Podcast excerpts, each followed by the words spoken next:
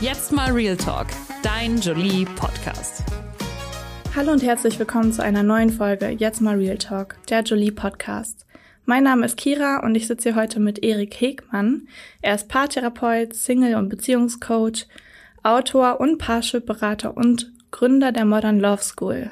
Hallo Herr Hegmann, schön, dass Sie heute da sind. Hallo Kira, herzlichen Dank für die Einladung. Ja, ich freue mich sehr, dass Sie heute gekommen sind, denn wir haben ja ein ganz, ganz spannendes Thema heute. Wir sprechen über die Welt des Datings. Und äh, ja, da habe ich mich auch schon mal ordentlich umgeschaut. Ich oute mich jetzt direkt mal. Ich bin Dauersingle und schon seit fünf Jahren alleine.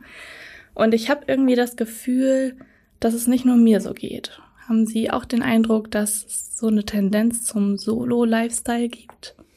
Also was ich schon mitbekomme, ist, dass ganz viele Partnersuchende, ja, ich sag mal, viele frustrierende Erlebnisse machen zunehmend. Und das steht im Prinzip im Widerspruch zu den Möglichkeiten, die wir heute als Partnersuchende haben. Denn die sind einzigartig. Das gab es noch nie vorher in der Menschheitsgeschichte, dass man so viele Menschen kennenlernen könnte, denen man sonst niemals begegnet wäre aus einem normalen Trampelpfad von Freizeit, Freundeskreis und Ausbildung durch das Internet. Ja. Aber auf der anderen Seite hat sich da in den letzten 15 Jahren auch ein bisschen was entwickelt, was eher unschöne Erfahrungen bereitet. Mhm. Nicht allen, also für viele Menschen ist das ja sehr, sehr erfolgreich, aber manche Menschen machen eine frustrierende Erfahrung nach der anderen und das sind diejenigen, mit denen ich beispielsweise in meiner Praxis dann häufig auch eben arbeite, um zu gucken, woran liegt es und was kann man daran vielleicht ändern. Genau, Sie sind ja ähm, hauptsächlich oder vor allen Dingen auch als Single Coach tätig. Was genau kann ich mir denn darunter vorstellen? Was macht ein Single Coach? Nun, ähm, eigentlich arbeite ich durchaus therapeutisch mit Personen, die beispielsweise aufgrund von früheren Trennungs- und Verlusterfahrungen ähm, den Mut verloren haben, sich zu öffnen, mhm. ähm, die zu mir kommen und sagen, ich habe was erlebt, äh, beispielsweise eine Ghosting-Erfahrung, also das heißt so ein plötzlicher Kontaktabbruch ohne jegliche Erklärung. Und das hat mir so das Vertrauen in neue Begegnungen genommen. Ähm, ich kann niemandem mehr vertrauen. Was soll ich tun? Mhm. Und das sind die Dinge, mit, auf die ich mal normalerweise einen Blick werfe. Also ähm, ich bin jetzt niemand, der hilft, ähm, Flirtsprüche auswendig zu lernen. Davon halte ich erstens mal nichts und das ist einfach nicht mein Job. Da gibt es Kolleginnen und Kollegen, die sind darauf spezialisiert, aber das ist nicht mein, mein Ding, sondern mir geht es wirklich um das, ähm, wie heißt auf Neudeutsch, Mindset. Also mhm. wie schaffe ich es wieder optimistisch in die Partnersuche zu gehen, obwohl ich vielleicht unschöne Erfahrungen gemacht habe. Und das ist, finde ich, schon eine Herausforderung. Ja, absolut. Also ich habe ja schon gesagt, ich bin seit fünf Jahren Single und ich habe auch eine Menge solcher negativen Erfahrungen natürlich gemacht und äh, würde mich da auch direkt mit einreihen in die Gruppe von Leuten, die schon mal geghostet wurden. Und das ist natürlich absolut keine schöne Erfahrung. Das ist eine ausgesprochen unschöne Erfahrung. Ähm, ich würde sogar weitergehen. Also das kann bis hin zu einer Anpassungsstörung führen. Also das heißt, das sind so Phasen von Niedergeschlagenheit, wo es auch körperliche Reaktionen gibt. Menschen, die dann nicht mehr einschlafen können, die einen Libidoverlust haben, die ähm, Essstörungen entwickeln. Das ist schon etwas, was ähm, vielleicht ein bisschen unterschätzt wird auch, was da passiert. Aber es gibt daraus auch Wege, das muss man auch ganz deutlich sagen. Also es lässt sich ähm, schon, ich will nicht sagen behandeln, aber man kann daran arbeiten, dass dieser Optimismus zurückkehrt und die Freude am Begegnungen. Denn ohne die wird das nix. Also mhm. wenn ich zu einem Date gehe und eigentlich nur abchecke, ähm, wie kann ich mich schützen, dass mich diese Person nicht verletzt, dann da verliebe ich mich nicht. Also das ist unmöglich. Das ist eher ein Bewerbungsgespräch als dann ein Date und da kann kein Funke überfliegen. Ja, absolut. Und ich kann mir auch vorstellen, zumindest bemerke ich das bei mir jetzt so langsam, dass sich solche Sachen bei einem einschleichen. Also es ist nicht so ein vielleicht unbedingt ein Ereignis, was ein, ich mache jetzt mal in Anführungsstrichen, in Anführungsstrichen traumatisiert, sondern es sind viele Dating-Erfahrungen, die man erlebt, die einen dann irgendwie dazu bringen, dass man vielleicht all diese Sachen erlebt, wie keine Lust mehr auf Dating, Hoffnungslosigkeit und so weiter. Es gibt vor allem zwei Arten, mit solchen Erfahrungen umzugehen. Das ist meine Beobachtung. Ähm, da ist eine Gruppe, die versucht dann im Prinzip Trennungs- und Verlusterfahrungen zu vermeiden, indem sie klammert. Mhm. und ähm, sich immer weiter selbst optimiert, immer besser darstellt und sagt irgendwie, ich muss jetzt noch fünf Sportkurse machen, bevor ich mich überhaupt wieder ins den Datingmarkt werfe. Ähm, sich sozusagen wirklich Sympathie und Liebe versucht zu verdienen. Okay. Und dahinter steckt möglicherweise häufig auch so aus der Kindheit dann noch auch so ein Glaubenssatz von, ich bin lästig, ich bin überflüssig, ich muss mir Liebe verdienen. Und eine ganz andere gegenteilige Strategie ist, ähm, zu sagen, ich vertraue niemandem mehr, ich suche nicht, ich lasse mich finden. Die andere Person soll erstmal beweisen, dass sie es ernst meint, bevor ich überhaupt irgendwas investiere, weil wenn ich mich öffne, dann mache ich mich ja auch verletzlich. Ja. Das heißt also, das sind die Menschen, die beispielsweise beim ersten Date sagen, ich bin mir nicht sicher, ob ich wirklich reif bin für eine Beziehung.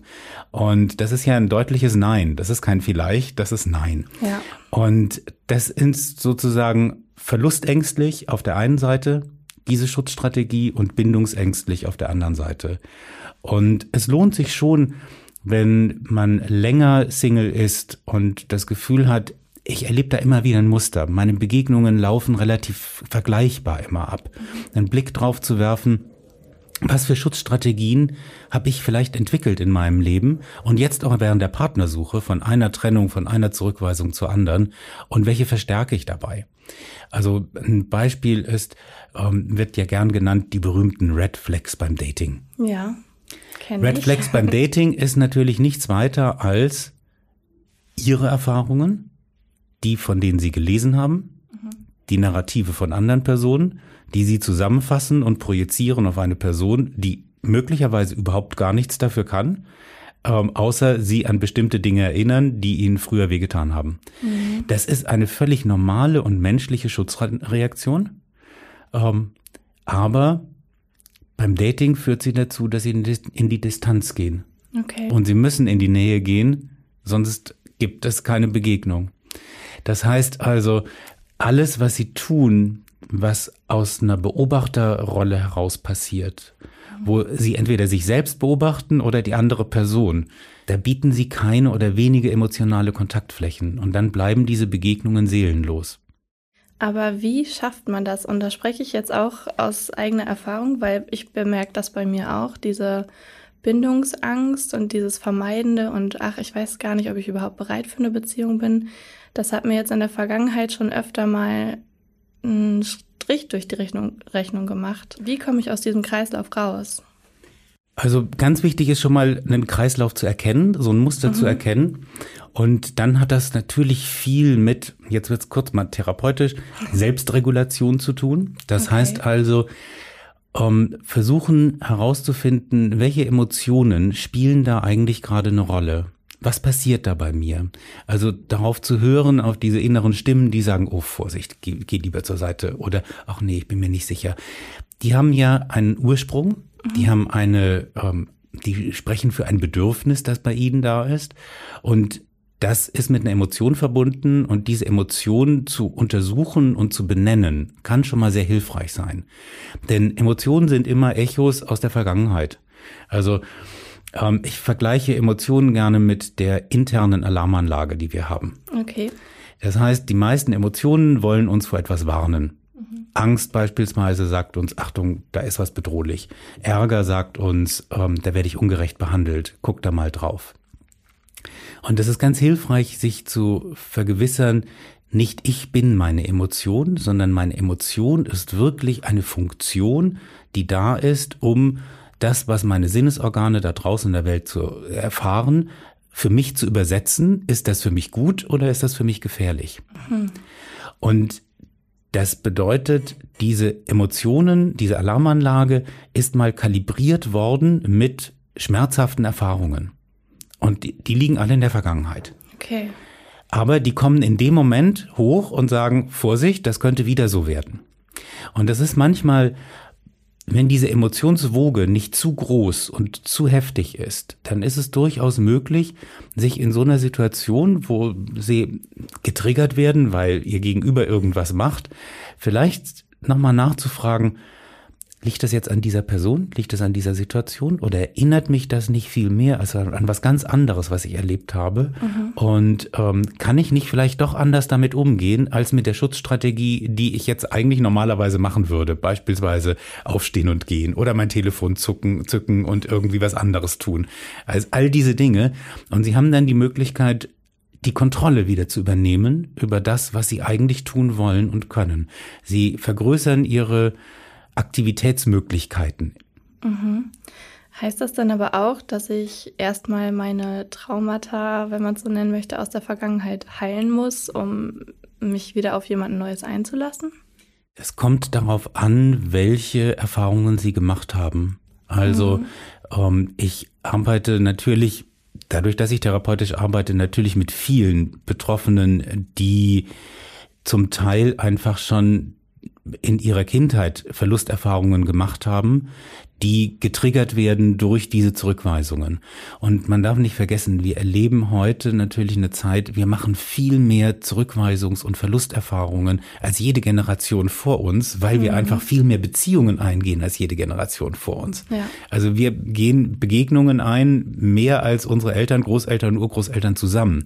Und das macht etwas mit uns, wenn die auseinandergehen. Verlust und Trennung sind die schmerzhaftesten Erfahrungen, die unsere Psyche machen kann dieses Gefühl von Hilflosigkeit, von Einsamkeit. Und ähm, da kann es schon sein, dass da therapeutische Werkzeuge hilfreich sind, um darüber hinwegzukommen. Und ich kann nur Werbung dafür machen, zu sagen, ähm, nutzen Sie diese Werkzeuge da mhm. draußen, ähm, weil auch traumatherapeutische Werkzeuge, natürlich sind die zum Teil ähm, erfunden für Kriegsveteranen, für Opfer von Missbrauch.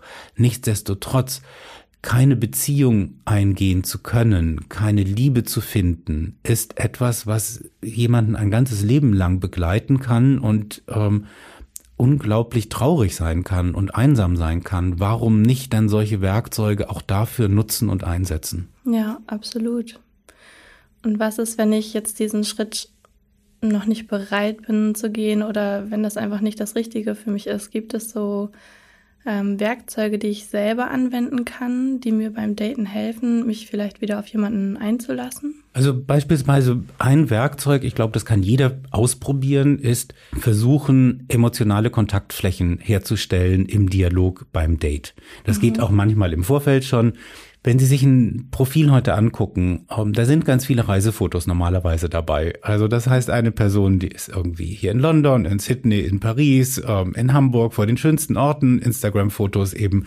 Um, ähm, und das Ganze wirkt wie Werbung für ein Reisebüro. Ja, kenne ich auch. Habe ich auch in meinem Profil. Und ähm, was wollen wir eigentlich damit sagen? Wir wollen damit sagen, ähm, wir sind gern unterwegs, wir sind neugierig, wir sind aktiv und wir würden uns einen Partner, eine Partnerin wünschen, die ebenfalls Interesse daran hat, das mit uns zu erleben. Ja. Aber wir machen es, indem wir eines von Millionen Reisebüro-Portfolios aufmachen.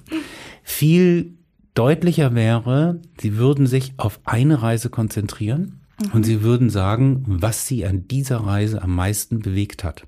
Was war die eine Nacht, in der dieses Foto entstanden ist? Was ging Ihnen da durch den Kopf? Okay. Das geht genauso auch mit allen Dingen, die eigentlich Smalltalk betreffen. Also den letzten Film, das letzte Buch.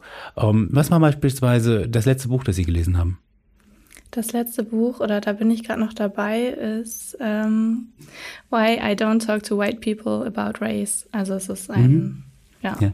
genau. Und ähm, was ist das, was Sie am meisten ähm, fasziniert an dem Buch? Mm, also ich setze mich gerne mit den Themen Feminismus, aber auch Antirassismus auseinander und ähm, will mich da einfach weiterbilden und von daher habe ich mir jetzt ein ganzes, eine ganze Bibliothek quasi zu diesen Themen zugelegt und arbeite jetzt alles nacheinander ab.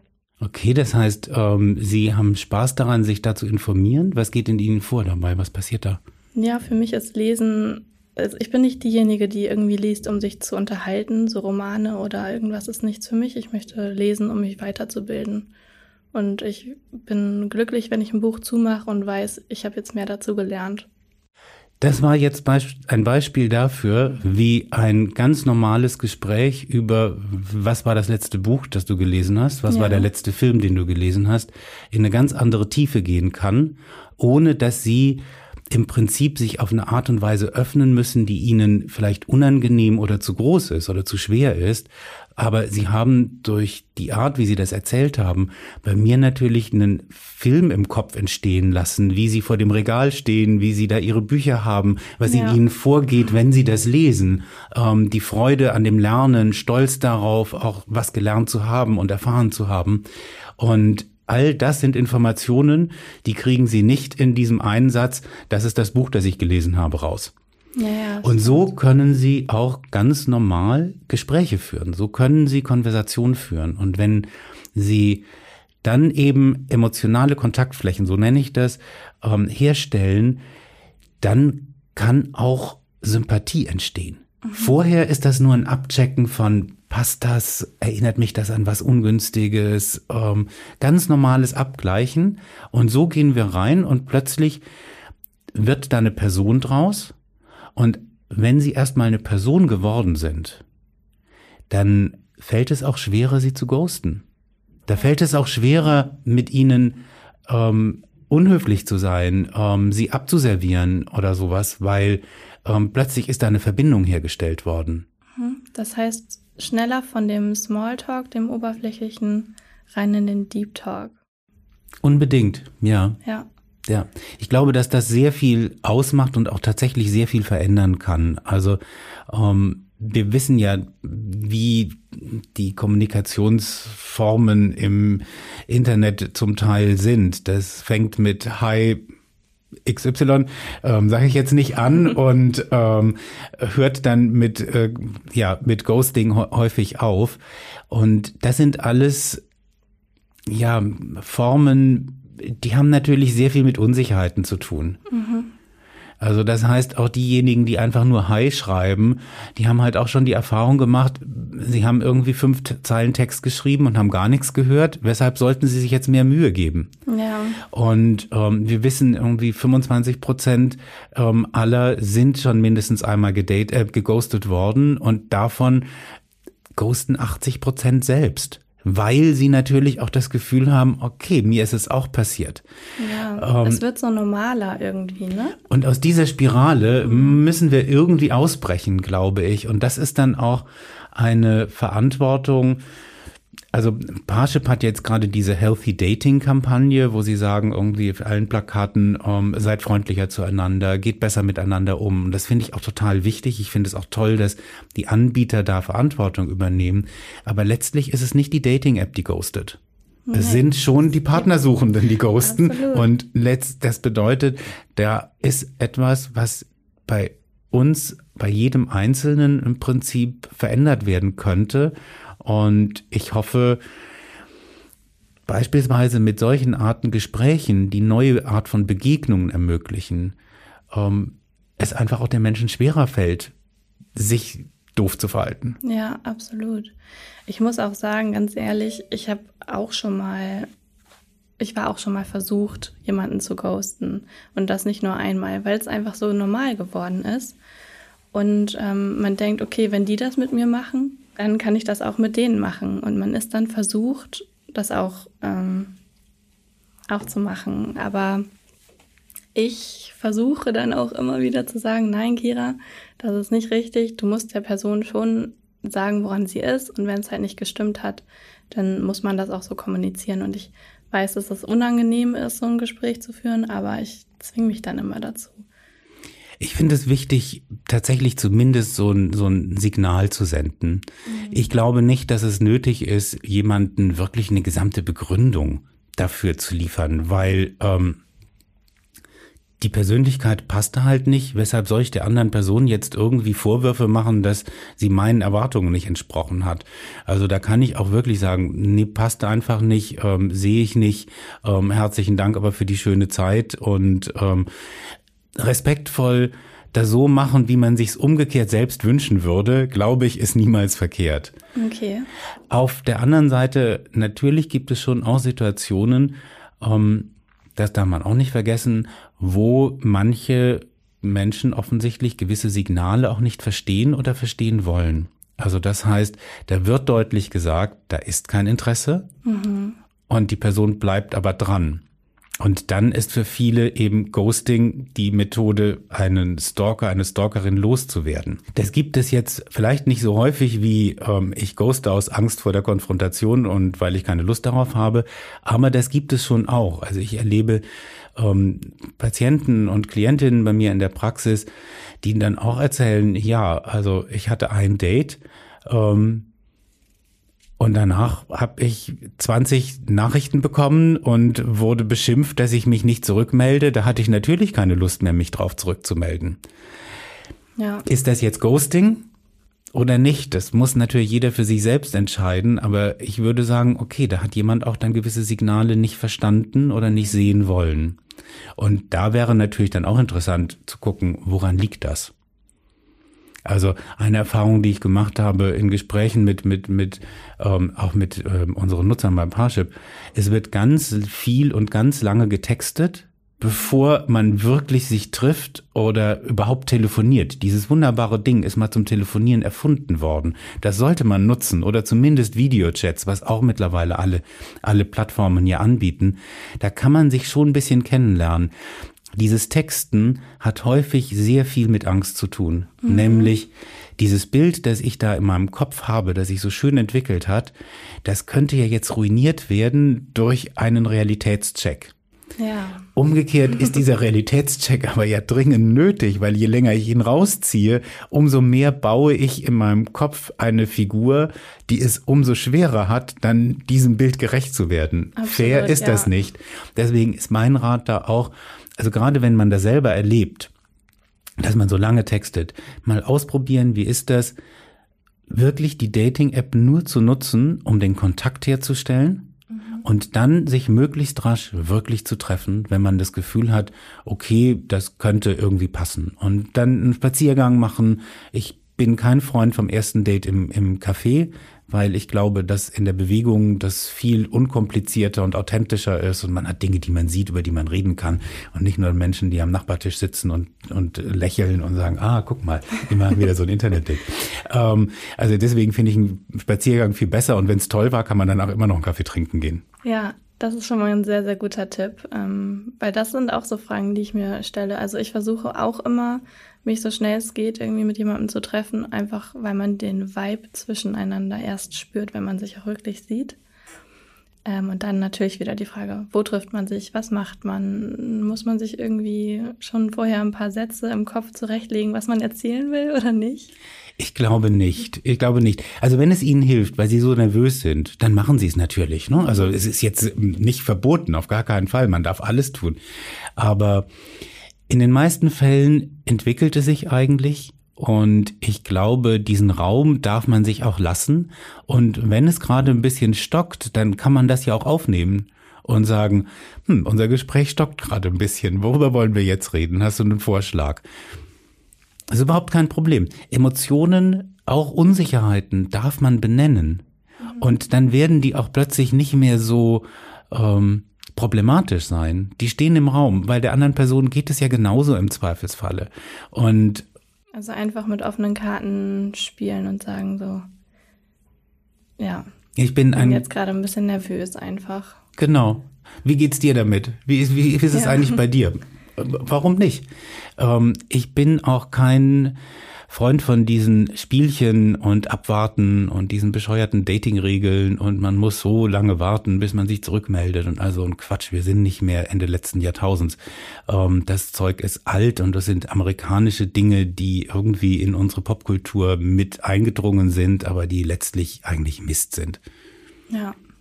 Also keine Regeln, sondern einfach nach dem Gefühl schauen und alles offen und ehrlich kommunizieren vielleicht durchaus auch gucken, wie ist meine Historie mit solchen Begegnungen und was kann ich mal anderes probieren. Mhm. Also das normal menschliche ist, wenn was nicht funktioniert hat, wir versuchen es nochmal und wir versuchen es besser zu machen. Ja. Also wir machen mehr desselben. Wenn das aber auf Dauer nicht funktioniert, dann gibt es keinen Grund, warum das plötzlich funktionieren sollte. Egal wie viel Mühe sie sich noch geben. Und da kann es sein, dass es sinnvoller ist, die Strategie ganz zu ändern und was anderes und was Neues auszuprobieren. Mhm. Das heißt, weg vom Online-Daten und vielleicht mal im Real-Life schauen oder? Das ist zum Beispiel eine Möglichkeit, können Sie machen. Sie können aber auch einfach mal gucken, wenn Ihre Strategie ist, Sie warten darauf, dass Sie angeschrieben werden. Dann wäre vielleicht eine ganz neue Strategie, nicht Ihr Profil immer die ganze Zeit aufzuhübschen, das noch mehr schreiben, noch mehr schreiben, sondern zu sagen, okay, ich schreibe jetzt mal an. Ich guck mal, was da passiert. Wie geht das damit? Oder wenn Sie normalerweise ganz viele, viel texten und dann sich gleich treffen, ähm, vielleicht versuchen Sie es wirklich mal mit einem Videochat dazwischen und überlegen sich dann, ob Sie treffen. Also ändern Sie Ihre Strukturen, ändern Sie Ihren Ablauf, ändern Sie auch mal Ihr Profil, schreiben Sie neue Dinge rein, probieren Sie andere Fotos aus.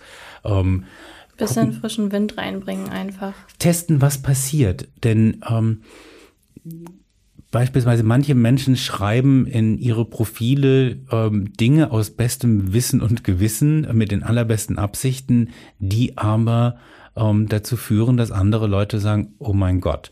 Ähm, was, so, was ist das zum Beispiel? Also ich suche nicht, ich lasse mich finden, ist beispielsweise tatsächlich eine Ohrfeige. Ja. Weil die sagt, ähm, ich lass dich mal tanzen. Mach mal.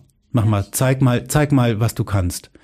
Und ähm, darauf reagieren nicht viele wirklich gut. Und diejenigen, die darauf reagieren, ob das dann die Partner sind, die sie wirklich haben wollen, das wage ich zu bezweifeln. Ja. Weil wollen sie wirklich jemanden, der sich inspiriert fühlt durch so eine Haltung, die nicht auf Augenhöhe passiert, ähm, und der dann wirklich bei ihnen vortanzt? Entweder das ist eine sehr dependente, sehr abhängige Person, die es einfach so macht, oder es ist jemand, der seinen Selbstwert, der eigentlich sehr schwach ist, versucht irgendwie künstlich zu erhöhen und ihnen was vormacht. Mit beiden führen sie höchstwahrscheinlich keine Beziehung auf Augenhöhe. Nee. Also insofern ist das schon sinnvoll, sich zu überlegen, was schreibe ich da und was passiert, wenn ich das ändere? Kommen da andere Kontakte, andere Begegnungen zustande?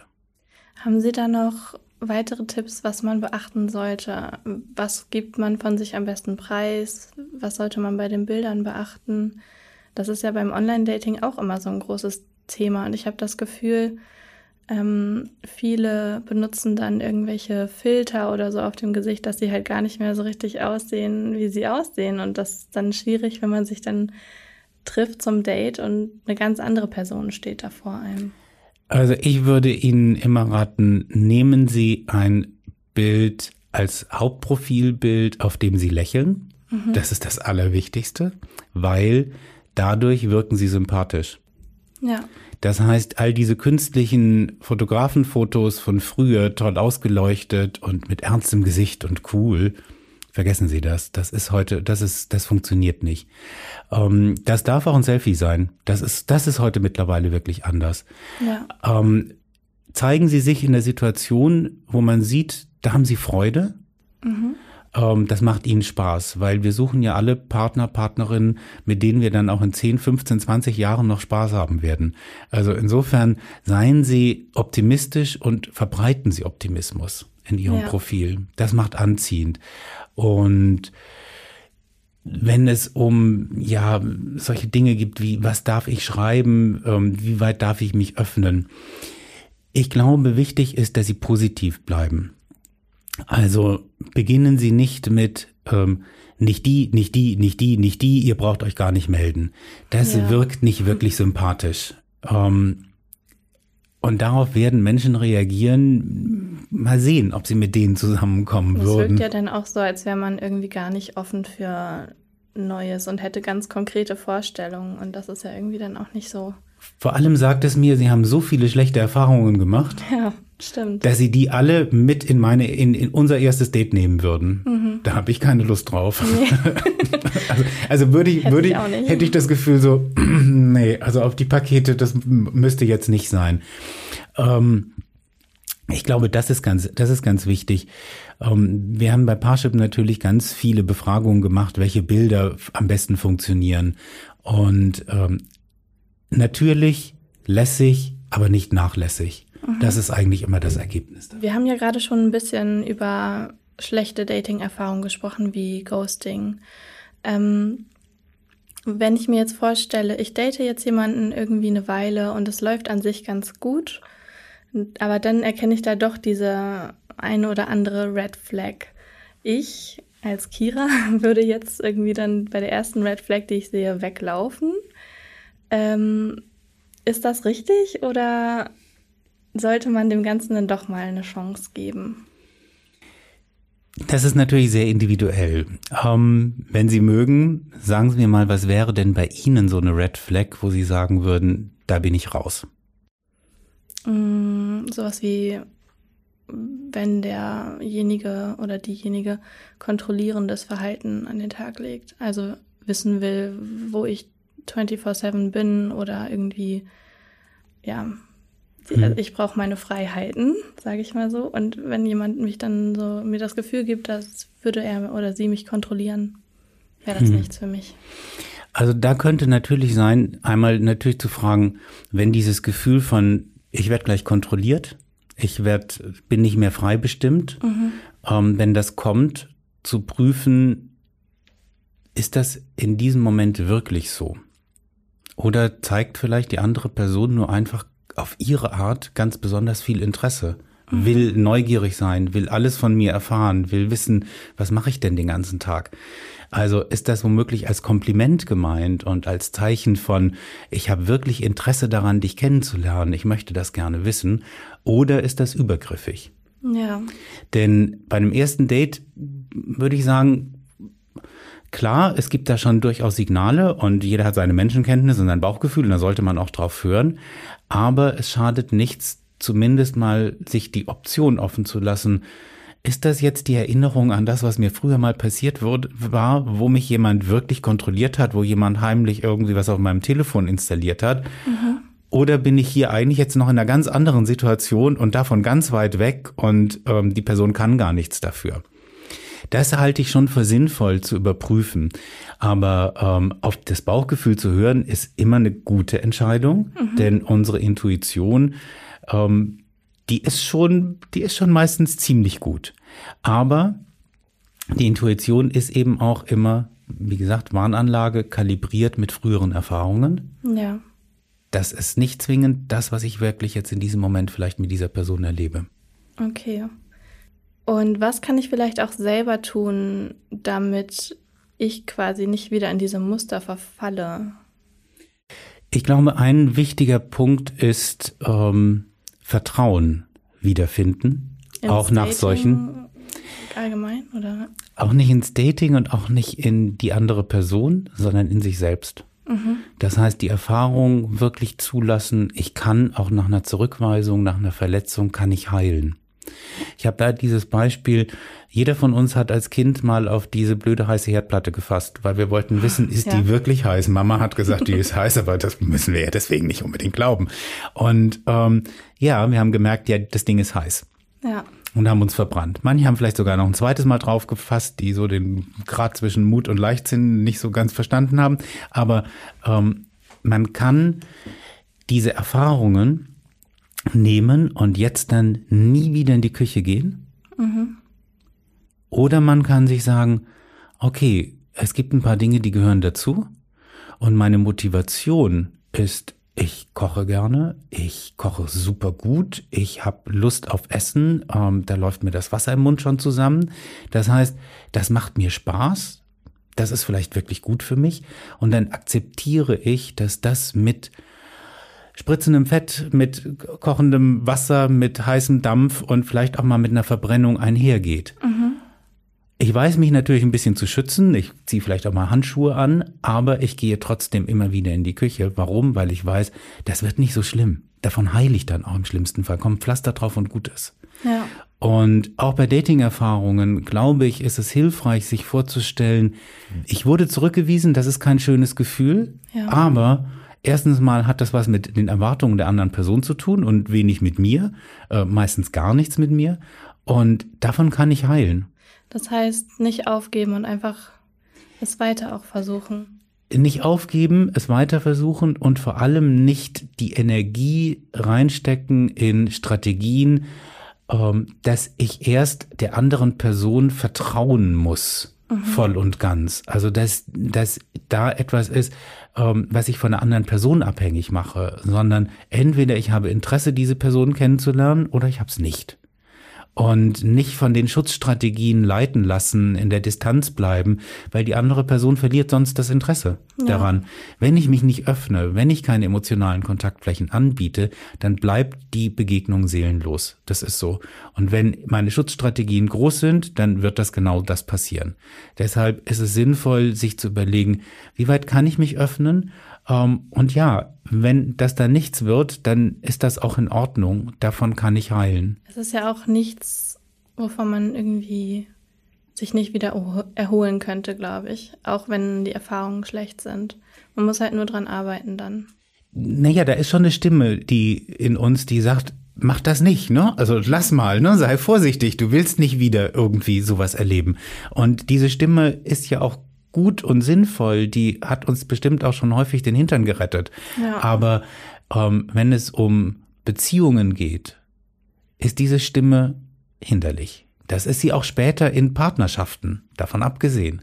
Auch in Partnerschaften sammeln wir in unseren Gedanken all die schlechten Situationen, die Konflikte, die explodiert sind mit unserem Partner, mit unserer Partnerin.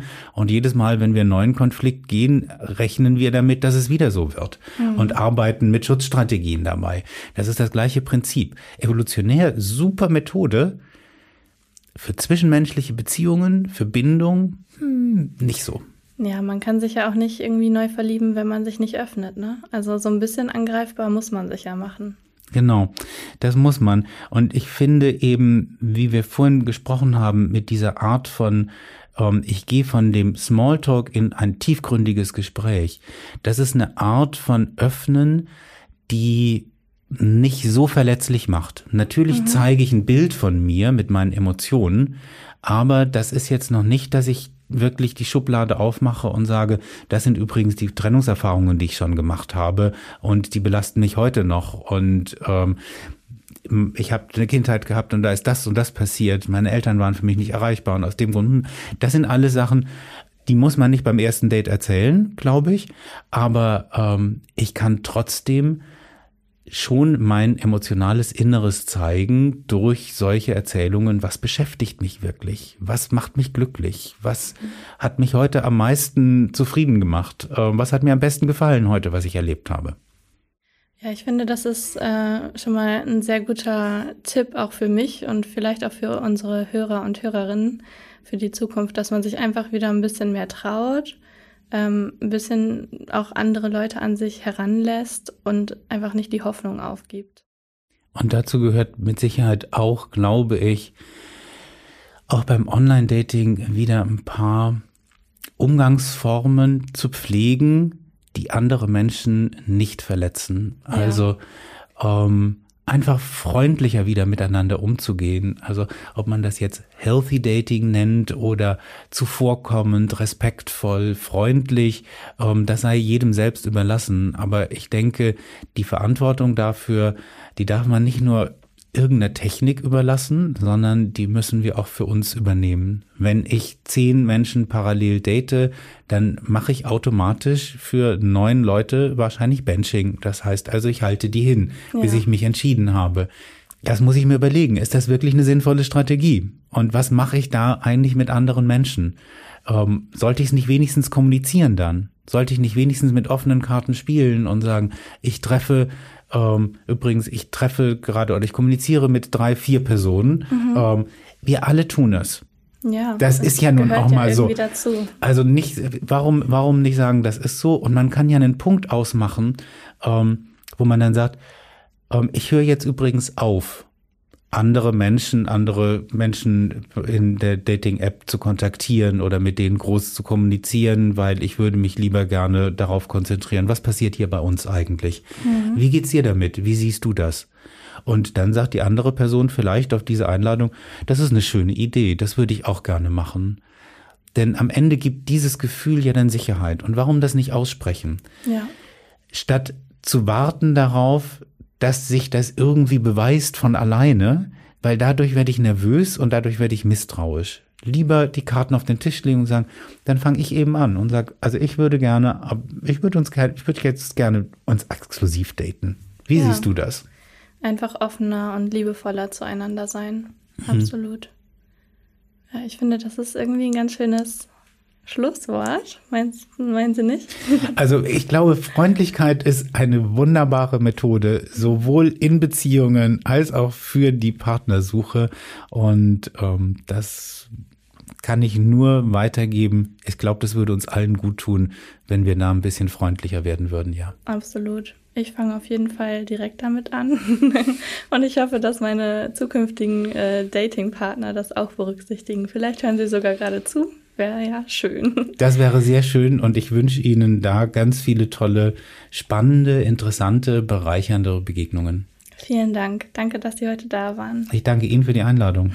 okay, dann bis zum nächsten Mal. Dankeschön. Noch mehr zum Thema und zu allen weiteren Dingen, die dich bewegen und interessieren, findest du bei uns im Heft auf jolie.de und auf Instagram, Pinterest und Co. Jetzt mal Real Talk ist eine Podcast-Produktion der Mediengruppe Klammt.